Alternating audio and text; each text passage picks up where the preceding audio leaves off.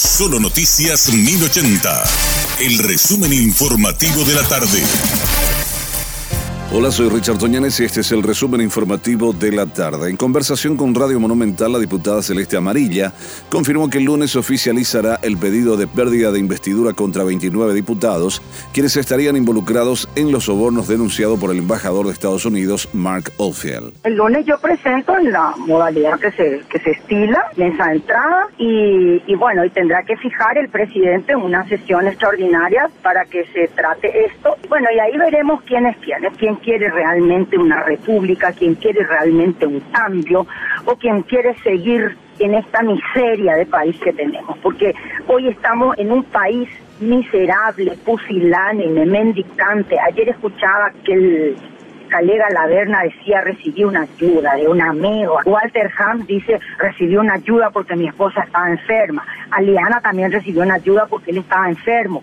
Yo me pregunto, ¿por qué no les dan pollos cómo se le da a los pobres. ¿Por qué no le dan bolsa de pollo para que hagan su pollada y así se cure a Liana y la esposa de Hart y, y Galaverna de su cirrosis? ¿Por qué no le dan pollo? ¿Por qué tienen que recibir 100 mil dólares mensuales? Desde Estados Unidos, Daniel Pulecio, abogado de Hugo Velázquez, habló con Radio Monumental y dijo que el vicepresidente se puso a disposición del gobierno norteamericano y que siente que no le hayan dado la oportunidad de defenderse de las acusaciones en su contra. Desde la designación del departamento estaba en contra del señor vicepresidente, el señor vicepresidente de manera completamente voluntaria y proactiva se puso a disposición de las autoridades americanas y solicitamos la información que utilizó el Departamento de Estado como fundamento de su designación, misma que el Departamento de Estado se obligó a contestar de manera expedita y que hasta la fecha ha incumplido porque nunca entregó la información. Sin haber entregado la información de manera repentina, ayer el Departamento del Tesoro salió con esta nueva designación, de manera que el gobierno de los Estados Unidos no ha respetado el debido proceso del señor vicepresidente y no le han dado oportunidad de conocer, mucho menos de defenderse de las alegaciones en su contra.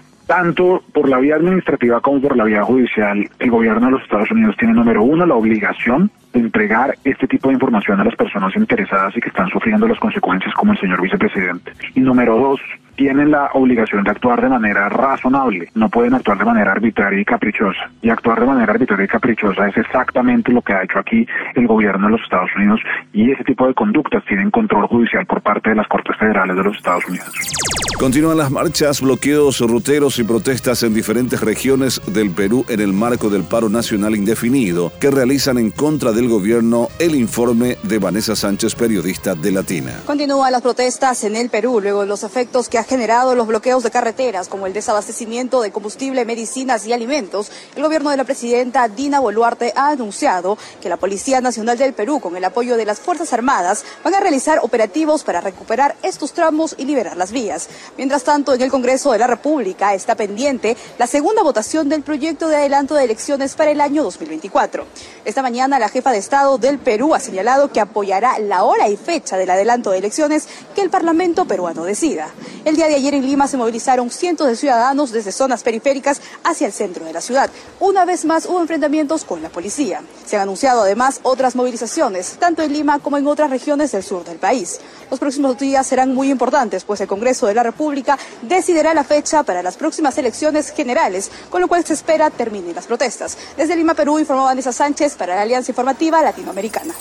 La jueza de garantía Cintia Lovera ratificó la prisión preventiva para Reinaldo Javier Cabaña, por el caso del operativo Berilo. La defensa de Cucho solicitó la revisión de las medidas de prisión debido a que ya son cuatro años y cuatro meses que el mismo permanece en reclusión. La audiencia preliminar sigue sin poder realizarse debido a los diferentes inconvenientes por parte de los 24 procesados por el caso Berilo como recusaciones a los jueces. La magistrada consideró que el peligro de fuga y obstrucción siguen vigentes, por lo que considera ajustado a estricto derecho mantener la prisión preventiva del acusado.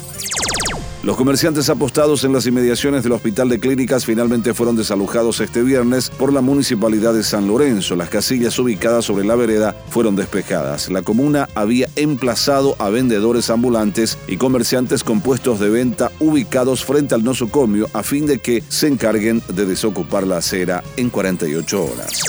Este fue nuestro resumen informativo. Te esperamos en una próxima entrega. La información del día aquí, en Solo Noticias 1080.